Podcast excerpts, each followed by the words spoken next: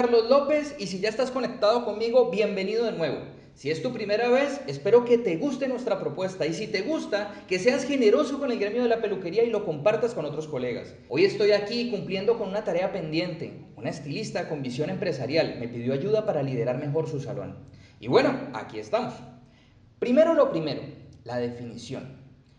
Un líder es visto como la persona capaz de incentivar, motivar, y ejercer influencia en el comportamiento o modo de pensar de su equipo, con el firme propósito de trabajar por un objetivo común.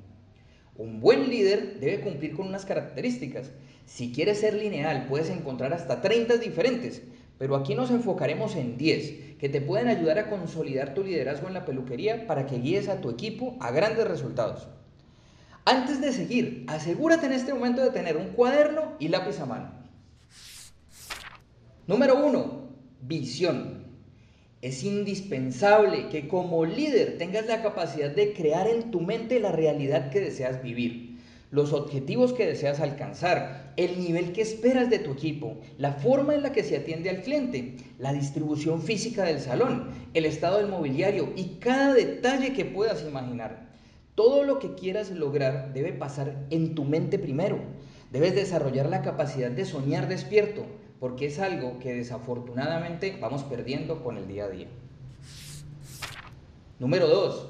Pasión. Si amas tu peluquería, demuéstralo. Hay formas de ser y personas que por su personalidad son como son, pero un líder no puede darse ese lujo. Un líder se adapta y despierta la pasión en él, desborda entusiasmo y a través de su ejemplo le muestra a su equipo que su salón es el ideal para ellos, que junto a él alcanzarán sus sueños y crecerán en el tiempo.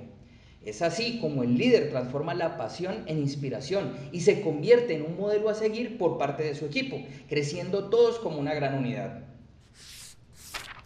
Número 3. Paciencia.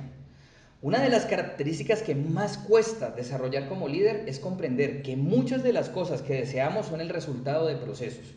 Si haces el ejercicio de visualización, seguro que puedes escribir una cartilla de objetivos, lo cual está bien. Sin embargo, el buen líder aprenderá a discernir en el camino sobre las estrategias de corto, mediano y largo plazo, porque cada una de ellas demandará de un tiempo, una preparación y unos recursos diferentes. Número 4. Adaptación. Estamos en una era en la que todo cambia a una enorme velocidad. Si tenemos en cuenta que en el mundo de la belleza la única constante es el cambio, entonces el líder deberá desarrollar la capacidad de adaptarse al cambio en todos los frentes. Por ejemplo, en propuestas o tendencias de moda, comunicación asertiva con el cliente y el equipo, administración efectiva, eficaz y eficiente de los recursos del salón y otros escenarios que hacen parte de su responsabilidad como líder del proyecto. Número 5. Análisis. El líder debe desarrollar la capacidad de hacer la pausa, evitar tomar decisiones en caliente de todo tipo, evaluar su salón por unidades de negocio, cuantificar el aporte de cada miembro del grupo y mantener o modificar las estrategias que le están acercando o alejando de los objetivos que se han planteado como equipo y se supone los llevarán a materializar la gran visión del líder. Número 6. Apertura de mente. Un buen líder está atento a recibir nueva información, es consciente que su mente necesita de ello para tener nuevas herramientas sobre las cuales consolidar su liderazgo. Y al mismo tiempo sabe que ante los eventuales obstáculos hay respuestas que encontrará dentro de su conocimiento y respuestas que encontrará en los que otros tienen para aportar. Por eso, una de las claves para crecer como líder es no creer que eres poseedor de toda la verdad. Número 7. Empoderamiento. Una de las diferencias que separan a los jefes de los líderes es que los segundos ayudan a sus equipos a crecer, otorgándoles responsabilidades. Este es un proceso de gran paciencia, porque muchos miembros del equipo están acostumbrados a que les digan qué hacer en todo momento y que les presionen para que lo hagan, por eso el líder debe empoderar a su equipo dejando claridad en lo que espera que hagan, cómo espera que lo hagan, cuándo espera que lo hagan y hacer seguimiento a los avances de cada persona para que juntos puedan evaluar qué pueden mejorar. Número 8. Persistencia. Recordemos que el líder es una fuente de inspiración, por eso debe tener claro desde el inicio qué quiere alcanzar con el equipo y en cuánto tiempo, para que cada día sus acciones de liderazgo estén conectadas con el propósito que se han establecido como grupo.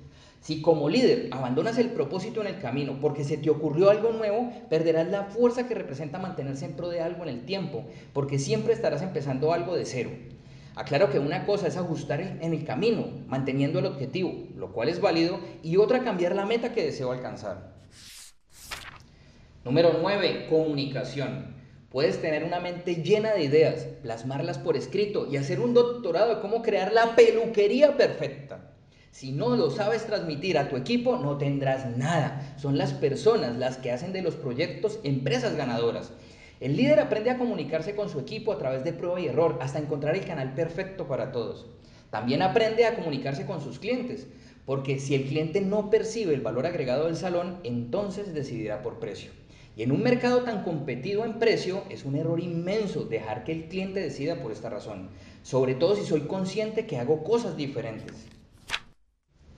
Número 10. Positivismo.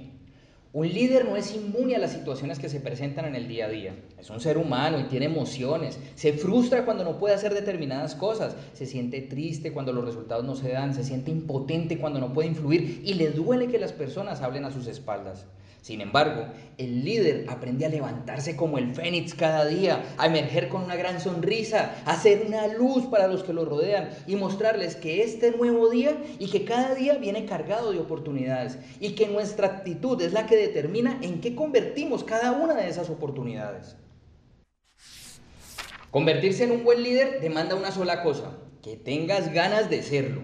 Un buen líder se hace en el tiempo, siguiendo estas y otras características que él mismo va a ir descubriendo. Lo importante para ti que estás escuchando este audio es que estés dispuesto a vivir el proceso, que estés dispuesto a cambiar o ajustar pequeños detalles para que puedas apoyar a las personas que son parte de tu equipo en su progreso. Dejo claro que eso no garantizará que eventualmente partan a otros salones o a crear sus propios proyectos. Lo que sí garantizará es que mientras estén contigo recibirás la mejor versión de ellos y que seguro se lo pensarán un par de veces antes de abandonar al líder junto al que han alcanzado todos sus sueños. A todos los visionarios de la peluquería que escucharon este audio, espero saquen el máximo provecho de él. Recuerden compartirlo porque entre más líderes haya en los salones, más valorada será la profesión y más ganaremos todos. Mi nombre es Juan Carlos López, me despido dándoles las gracias por su tiempo. Espero que podamos encontrarnos en uno de mis entrenamientos de fortalecimiento empresarial. Un gran abrazo para todos y recuerden que el poder está en sus manos, solo deben hacer que las cosas pasen.